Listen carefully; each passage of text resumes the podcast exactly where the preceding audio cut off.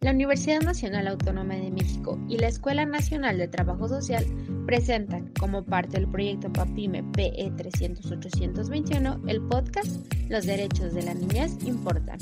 Buenos días a todas y a todos. Yo soy Wendy. Yo soy Moni. Yo soy Jane. Y yo soy Monse. Y esto es Sexteando Ando. Salud sexual. Métodos anticonceptivos. Derechos sexuales.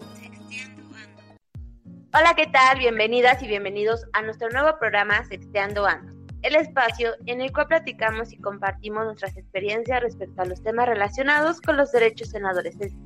Es por eso que el tema de hoy es el derecho a que se respete nuestra privacidad e intimidad. Y por eso tenemos como invitada a Moni, quien nos platicará en qué consiste este derecho. Hola Moni, buenos días. Hola Wendy, buenos días. Pues mira, este derecho a lo que hace referencia es a que no se pueden hacer públicas sin nuestro consentimiento algunos temas, algunas situaciones que son propias de nuestra identidad, como por ejemplo lo es la sexualidad o nuestro cuerpo, porque son aspectos que son privados de nuestra identidad. Muchas gracias Moni, esto es muy valioso, ya que conocer nuestros derechos es de suma importancia. Ahora vamos a la cápsula del ¿Sabías? ¿Sabías que? ¿Sabías qué? El 28 de septiembre es la conmemoración nacional de los derechos sexuales y reproductivos. ¿Y sabías que desde los 12 años todos y todas somos acreedores a los 14 derechos señalados en la Cartilla de Derechos Sexuales de Adolescentes y Jóvenes que nos permiten decidir de forma libre, autónoma e informada sobre nuestro cuerpo? ¿Sabías que? ¿Sabías qué? Ok, bienvenidos a nuestras invitadas del día de hoy. Con gusto de saludarlas a Monse y a Jay. Vamos a hablar un poquito del tema del sexting, que ha sido muy sonado en las redes sociales actualmente. Práctica que se ha agudizado en esta pandemia. Para esto tenemos a Jane, quien nos dirá qué es el sexting. Hola Jane, buenos días. Hola Wendy, buenos días, encantada de estar con ustedes.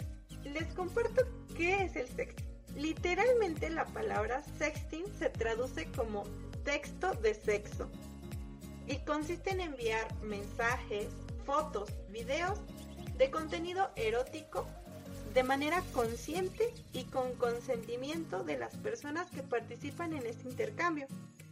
Actualmente es una práctica muy común entre los adolescentes por la facilidad que brindan las redes sociales.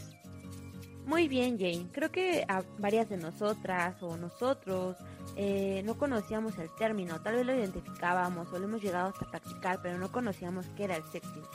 Jane, ¿alguna recomendación que tengas para practicar un sexting seguro? Puesto Wendy, las recomendaciones que les puedo brindar son las siguientes. La primera es que sea tu decisión, es decir, que nadie te obligue a hacerlo. La segunda es que pienses bien a quién deseas enviarlas, que la persona sea de tu entera confianza. Esto no asegura que tus imágenes no puedan ser compartidas con otras personas, pero sí reduce el riesgo. También es importante que consideres qué datos estás revelando de ti que puedan identificarte, como tu rostro, tatuajes, lunares o elementos de tu hogar. Y la última, y no menos importante, es que uses apps donde los mensajes se borren automáticamente, se vean solo una vez o bien que puedas eliminarlas tú misma o tú mismo. Eso sería lo más relevante, Wendy. Gracias, Jane. Creo que es muy importante esta parte del autocuidado, del saber a quién le estamos confiando en nuestras fotografías o nuestros videos.